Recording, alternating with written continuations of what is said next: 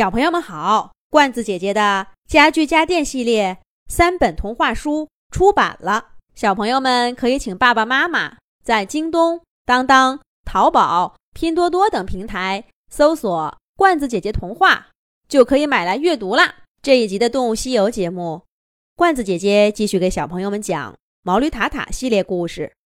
毛驴塔塔受伤了，第四集。小老鼠一边像朗诵赞美诗似的宣扬着小蟋蟀的本领，一边呢推着虚弱的毛驴塔塔在墙角坐下，还贴心的给他拿过一个草垫子，垫在塔塔身后，让他半坐半躺更舒服些。小蟋蟀不由分说，拿出一个。装着紫色药水的大瓶子和一大堆雪白的纱布，迷迷糊糊的毛驴塔塔再一次躺在舒服的草垫子上，接受了驴棚伙伴的治疗。只见小蟋蟀打开紫色药水瓶的盖子，异样的味道弥漫在整个驴棚。沾了药水的纱布轻轻地擦在额头的伤口上。在冰冰凉凉的触感中，毛驴塔塔觉得也没那么疼了。我说的没错吧？会好的，会好的。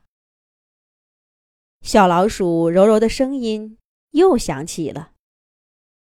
的确好多了，好多了。可是我浑身无力。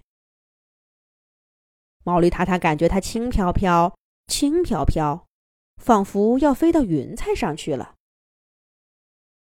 睡吧，睡吧，你需要休息。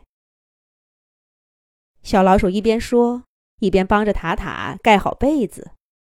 他绕开伤口，摸着塔塔的头，扶他坐下。毛驴塔塔看到小兔子、小蟋蟀、小苍蝇正在搬草料呢。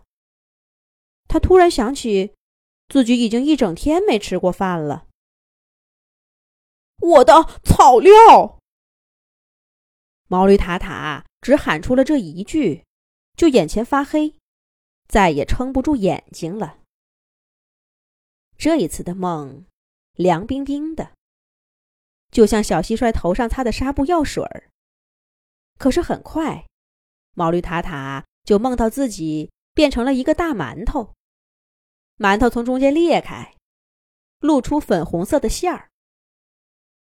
我的头，我的头！小兔子、小老鼠、小蟋蟀、小苍蝇，快来看一看我的头！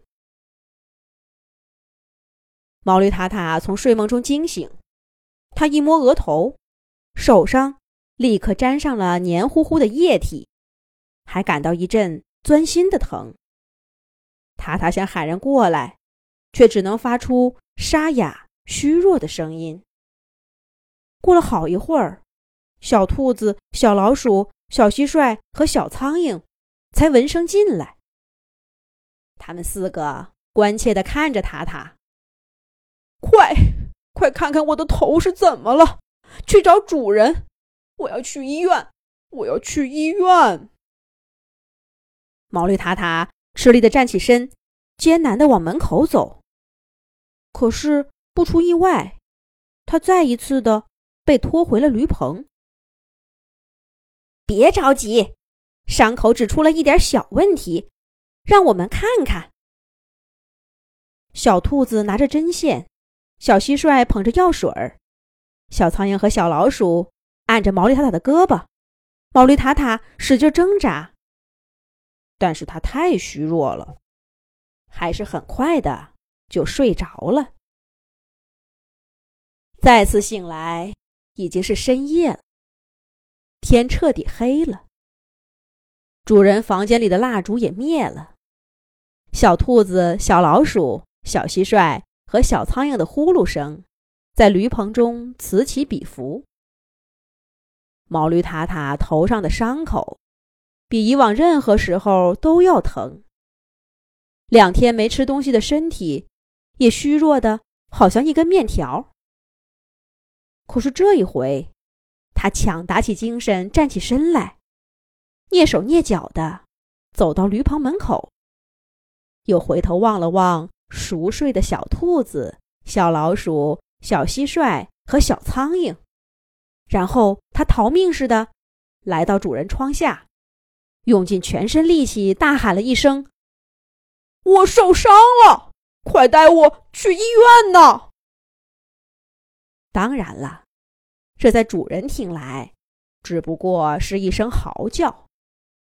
但这嚎叫声打破了驴棚的宁静。主人冲出房间，看到毛驴塔塔头上的伤口，在小兔子们来不及挽留的遗憾中，主人连夜带着毛驴塔塔去了镇上的医院。医生给塔塔化脓的伤口消了毒，擦上药膏。主人又带着他。美美的吃了一顿好吃的，毛驴塔塔立刻精神抖擞，大步流星的往驴棚走去。小兔子、小老鼠、小蟋蟀、小苍蝇，你们等着！我毛驴塔塔是不会放过你们的。可是迎接他的却是一个空荡荡的驴棚。小兔子他们早就逃走了。他们还会再回到驴棚吗？毛驴塔塔会找他们算账吗？